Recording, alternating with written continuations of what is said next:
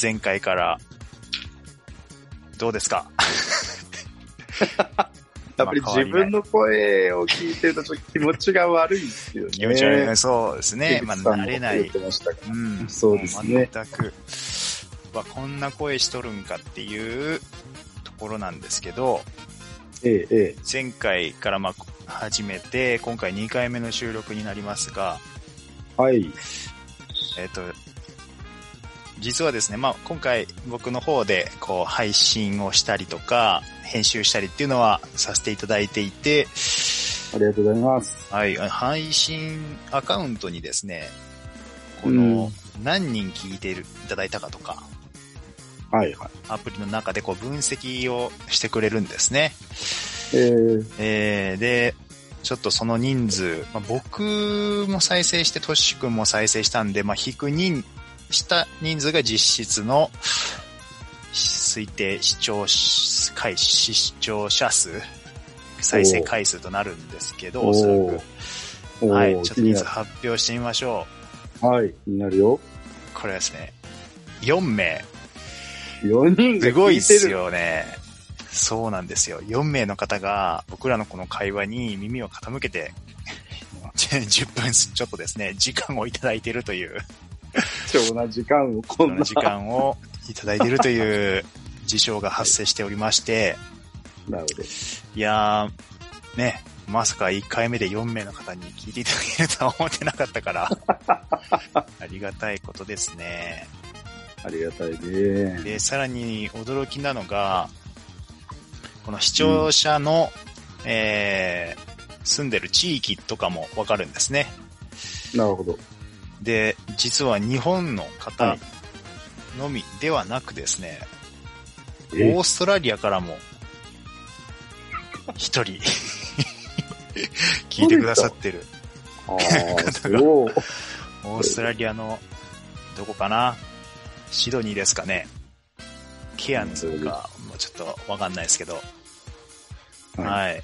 で16%って書いてあるんで、まあ、6人中1人、6分の1がまあ16%なんでね、1人オーストラリアで、えー再生ボタンを押してくださった方がいらっし ゃるということで、は、はいいということなんで、ちょっと出だしが好調なんでね、もうこのままのペースでいけば、もう、半年後には、古典ラジオを超えるかもしれません。うん、本家超えるんです かこのペースでいけますね。指数関数的に伸びない伸びてるじゃないそれ。そうなんですよ。おかもう、これがもう、バイバインでもう、どんどんどんどんいきますから、そう、しい。まあ、行くんですか ねそう。なんですよ。で、そうそう、年齢層とかも見えたり、なんか結構面白いんですよね。えーう、んで、驚きなのがですね、これだけではありません。えあー、の、実はもう、反響が、反響をいただいて ます。これが、まあ、本当に、あの、知ってる方で、はい。僕は知ってる方。で、えまあ、トーシ君はね、あの、古典ラジオコミュニティには入ってないので、あれなんだけどう、ん。コミュニティ内で、実は、ちょっと仲良くさせていただいてる方がいらっしゃるんですよ。あ、そうですか。はいえー、で、その方が、紫さんっていう方なんですけど、あは、紫さん。紫さん。紫さんがですね、うん。はい。この僕配信してるアンカーっていうアプリは、なんかコメントをいただけるんですけど、特殊あでそ、うなんなんかこう文字でコメント入力して送るみたいなんではなくって、はい。実際に自分の声をえ録音して、そのコメントの声が、まあ送られてくるという、ー、え稀有なそういう、そう機能を持ち合わせているんですよ。えー、そういうシステムです。そうそう。で、その紫さんが、まあ、ね、まあ、いわば、もう、なんか、 仲良くしていただいてる方から、ええ、いいか、あの、頑張ってねっていうアドバイス、あの、お言葉をいただきましたんで、 はい、本当にありがとうございます。ー、ありがとうございまあすり。がとうございます。ということで、あの、まあ、楽しく聞かせていただきましたというコメントもあったので、えーまあ、これを励みに我々も頑張っていきたいし、紫さんご自身も、紫の波っていう個人のポッドキャストをえー配信されてるんですよね。なるほど。なんでまあそちらの方も応援、我々応援していきましょああ、そりゃそうですね。うんはい。う。ぜひ要チェックですね。はい、ということで、では今日も 行きましょうか。はい、行きましょう。はい。疑問ですね。疑問ですね。あの、タイトルコールいきますよ。 TT 兄弟の琉球ラジオ。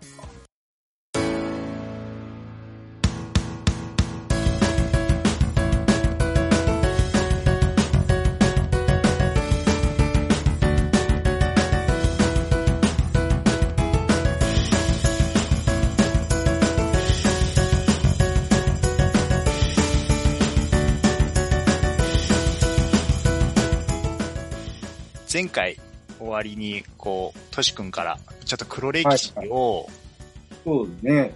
に、このポッドキャストがも、もしかしたら黒歴史になるんじゃないのちょっとそこんとこどうなの って、いう疑惑が持ち上がって、第1回目からです、にしてですね、ちょっと、そういう疑惑が持ち上がってるんで、でえもえそのあたりは僕も、そうだよね、と思います から。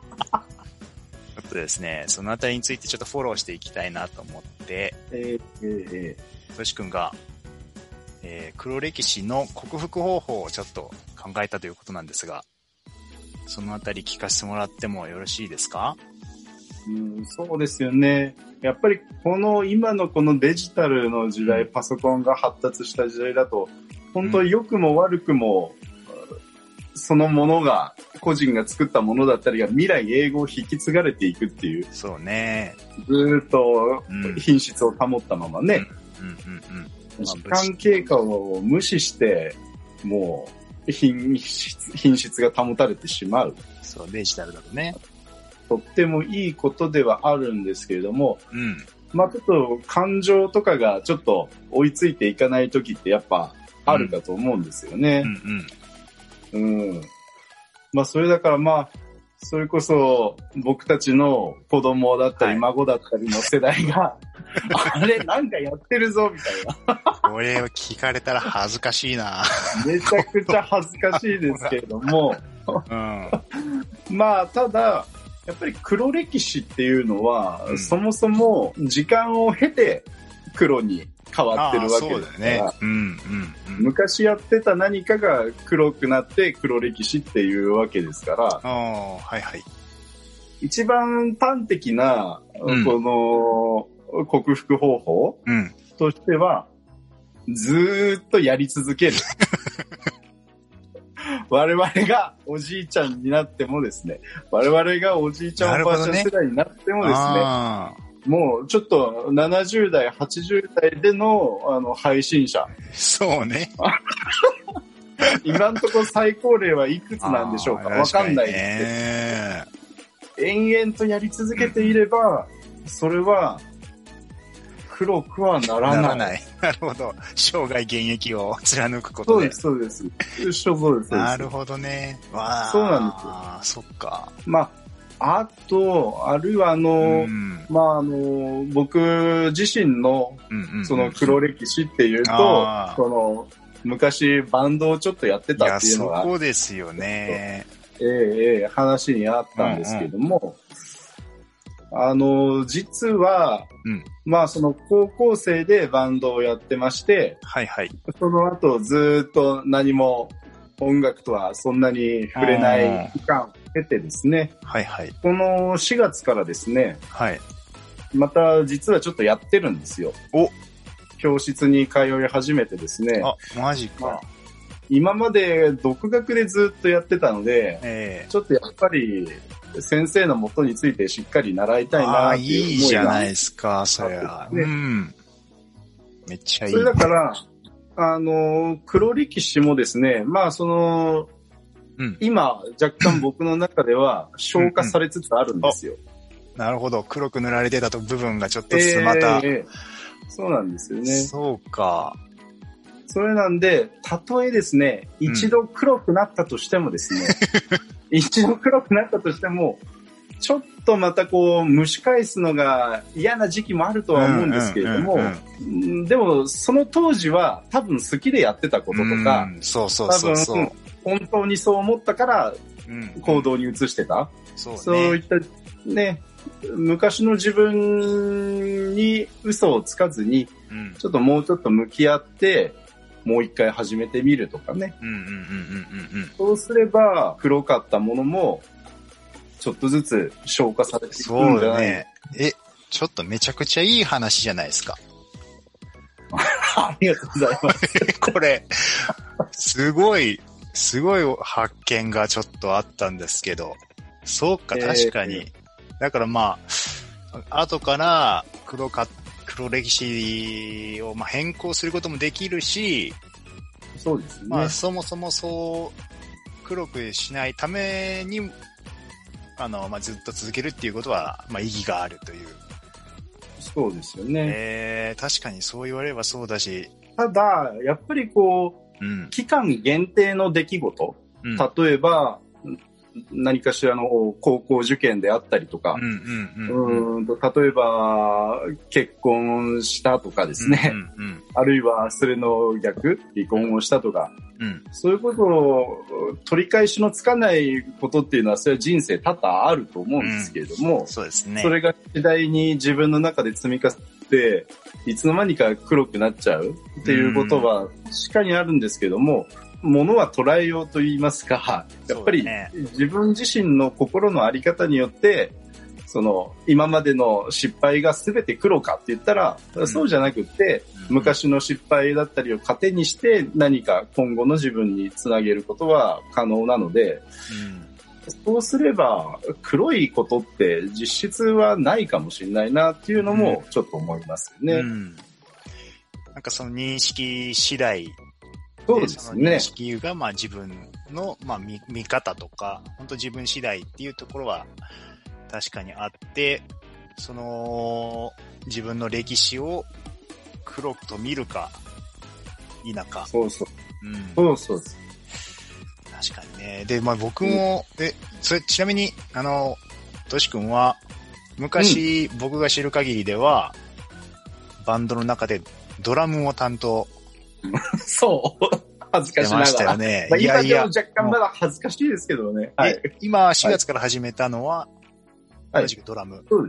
そうですね。おー結構楽しいですよね。いいねいや、似合うから、いや、いいと思うわ。うんまあでもちょっとドラムも楽しいんだけども、ベースにもちょっと興味あり、うんみたいな段階です。まあ、まずはドラムしっかりちょっと、もうちょっと頑張って。はい。えそんー、なそうなんじゃ。だからです。はい。じゃあ今度、あれですね、家のあのドラムキットが、また、 輝きを取り戻す、誇りが取り払われて、そうなんですよ取。り戻す日も近いかな。そうなんですよね。ちょっと今住んでるマンションにですね、持ってきたいなとも思ってはいるんですうんが、ただ、あれまあ結構ちょっとあの響きますからね。 下の階にそうなんです。そうなんです。それをですね、いろいろ克服する方法もなんかネット上には書いてあってですね、おーちょっとそうそですねれを確かに勉強しながら、ちょっそういうとの、もあの、うんはい。まずはちょっと自分の部屋を片付けて、そこから始まる。そうね。なるほどね。いや、いそういう感なじです。いいそうななんですねベース、深井さんがね、ベースをやってるから。あー、ですね。深で井すさねん。も、なんか、えーっと、一週、週に1時間だけ、はい。あの、個人レッスンの先生をつけて1時間だけベースを弾くようにしてるんだって。あ、そうなんだ。うんへー。で、えそれでも、やっぱり本当に1時間しかしてないのに、うん最初は、こんなめちゃくちゃむずいの弾けるかよって思いながらやってたのが、うん、うん。 1時間しかしなくても、先週より今週、今週より来週、あーもう絶対上手くなってるから、弾けるようになってきたりして、すげえ楽しいし、なるほど。